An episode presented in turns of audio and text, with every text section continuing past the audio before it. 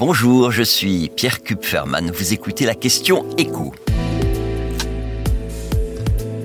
Pourquoi la Banque de France veut-elle stopper l'envoi de chéquiers par la poste?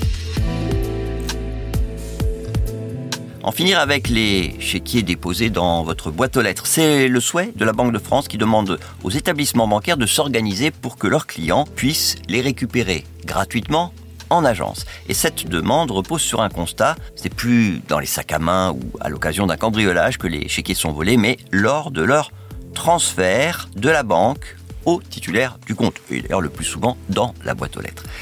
Et sachez-le, les fraudes aux chèques sont loin d'être négligeables. En 2021, le préjudice total atteignait près de 400 millions d'euros pour un montant moyen de 1813 euros.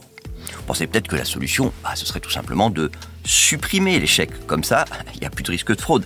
Eh bien, sachez que si ça ne tenait qu'aux banques, il y a longtemps qu'elles ne proposeraient plus à leurs clients que des chèques certifiés, payants bien sûr, pour les paiements exceptionnels. Les chèques ordinaires, elles détestent ça. Elles ne peuvent pas les facturer à leurs clients et le traitement de ce moyen de paiement leur coûte horriblement cher. Sauf qu'elles n'ont le choix, elles doivent continuer à offrir gratuitement ce moyen de paiement à tous leurs clients. Et ce, même si les Français utilisent de moins en moins leur chéquier pour payer. En une quinzaine d'années, la part des paiements par chèque est passée de 26% à seulement 3%. Mais même avec cette portion congrue, la France fait toujours exception puisqu'elle concentre elle seule près de 9 chèques sur 10 émis au sein de l'Union européenne.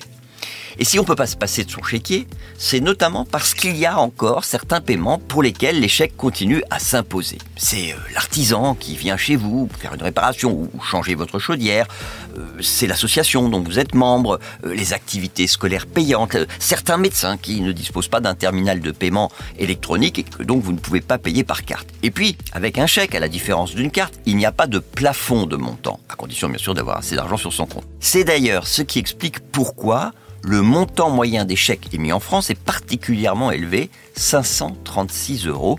C'est largement au-dessus des autres moyens de paiement que nous utilisons couramment.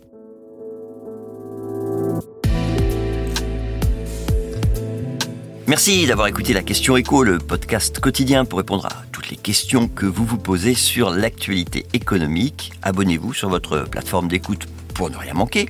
Et si cet épisode vous a plu, n'hésitez pas à nous laisser une note et un commentaire. À bientôt.